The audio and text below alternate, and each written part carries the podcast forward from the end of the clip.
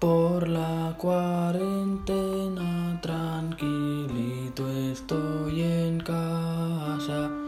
No salgo de día y tampoco de madrugada. Por el día tengo reuniones de videoclases con mis profes. Por la noche juego al FIFA y me acuesto a las doce.